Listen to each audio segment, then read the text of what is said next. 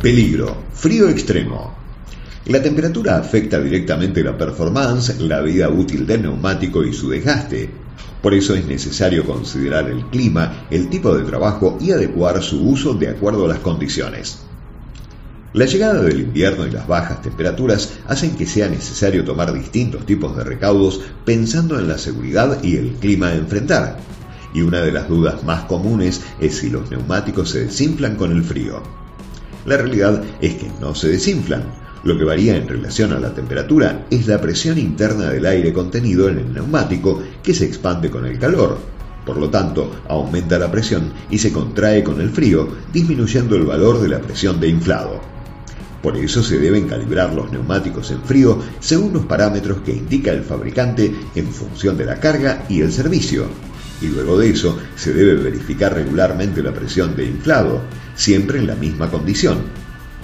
Más allá de estas recomendaciones, no debemos preocuparnos por las variaciones de presión que los cambios de temperatura produzcan, ya que éstas se encuentran previamente calculadas al momento de diseñar los neumáticos.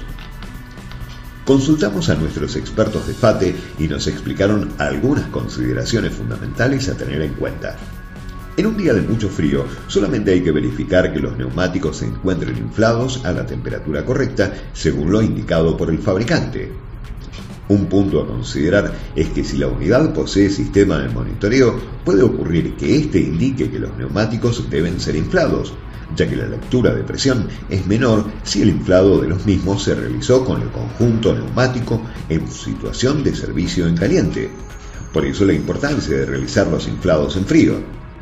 En caso que la unidad no posea sistema de monitoreo de presión, se debe proceder a verificar cada neumático con un medidor de presión, que se encuentre previamente controlado para que su lectura sea la correcta y ajustar aquellos que se encuentren fuera de parámetro. Si este procedimiento se realiza de forma regular, no habrá inconveniente con el desempeño de los neumáticos, en el caso de encontrar neumáticos que regularmente presenten baja presión, a pesar de haberlos inflado previamente, los mismos deben ser revisados por un especialista para detectar posibles pinchaduras, pérdidas por encaje con la llanta o pérdidas en la válvula. Una vez detectado el inconveniente, se debe reparar de forma inmediata. Al momento de realizar un viaje con carga y en condiciones de temperaturas extremas, será necesario establecer que la presión es la correcta para la carga y el servicio que se está llevando a cabo. Ante la duda se debe tener en cuenta que los neumáticos poseen grabado en sus laterales las presiones para máxima carga y la presión máxima de servicio para una situación de frío. Al finalizar el viaje, será necesario esperar que las cubiertas se enfríen y luego verificar su presión de inflado y el estado general de las mismas, que no presenten marcas de golpes, objetos extraños clavados y pinchaduras. También se deben revisar las llantas y las válvulas para asegurar que el conjunto neumático se encuentre en óptimas condiciones y ante cualquier anomalía se debe inspeccionar la pieza y repararla de forma inmediata para que quede en condiciones óptimas y listas para la próxima salida. ¿Cómo afecta a la seguridad y al consumo? Juan Manuel Scassi, gerente de producto IEO Línea Transporte de FATE, explicó. Un neumático correctamente inflado, ante todo, responde correctamente a las exigencias de la unidad o de la dirección, garantizando su correcto desempeño en servicio y brindando la respuesta esperada en condiciones de maniobras y frenado, y además trabaja a la temperatura adecuada y para la cual ha sido diseñado. Por el contrario, un neumático con menor presión de inflado que la indicada por el fabricante trabaja a mayor temperatura de servicio, lo cual con el tiempo afecta a la seguridad estructural del mismo y tiene una consecuencia negativa en la respuesta de esa pieza ante maniobras y frenadas. Tampoco es aconsejable sobreinflar los neumáticos, ya que esto atenta contra la seguridad estructural del mismo.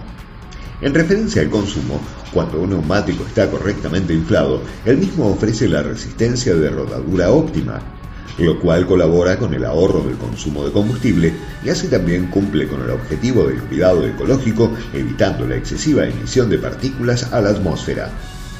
Otro punto muy importante es que la condición de inflado correcto colabora con el perfil de desgaste de la banda de rodamiento del neumático, ayudando a que se pueda prolongar su rendimiento kilométrico y mejorando la ecuación de costo por kilómetro. ¿Qué hacer con nieve o agua-nieve? La presencia de nieve o agua-nieve en la calzada atenta contra la adherencia de los neumáticos. Por eso se recomienda utilizar neumáticos especiales para esta condición y más cuando la unidad trabaja permanentemente en estos entornos.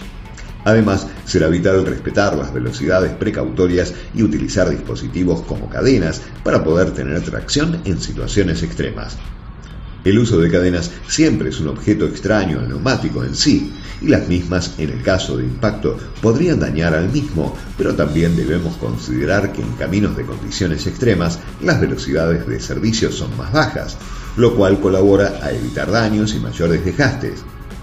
Por el contrario, la presencia de objetos extraños en la calzada que ponen en riesgo de penetración o impacto contra los mismos y las posibles bloqueadas o patinadas por efecto de la pérdida de adherencia son factores que pueden dañar a los neumáticos en servicio en este tipo de entornos.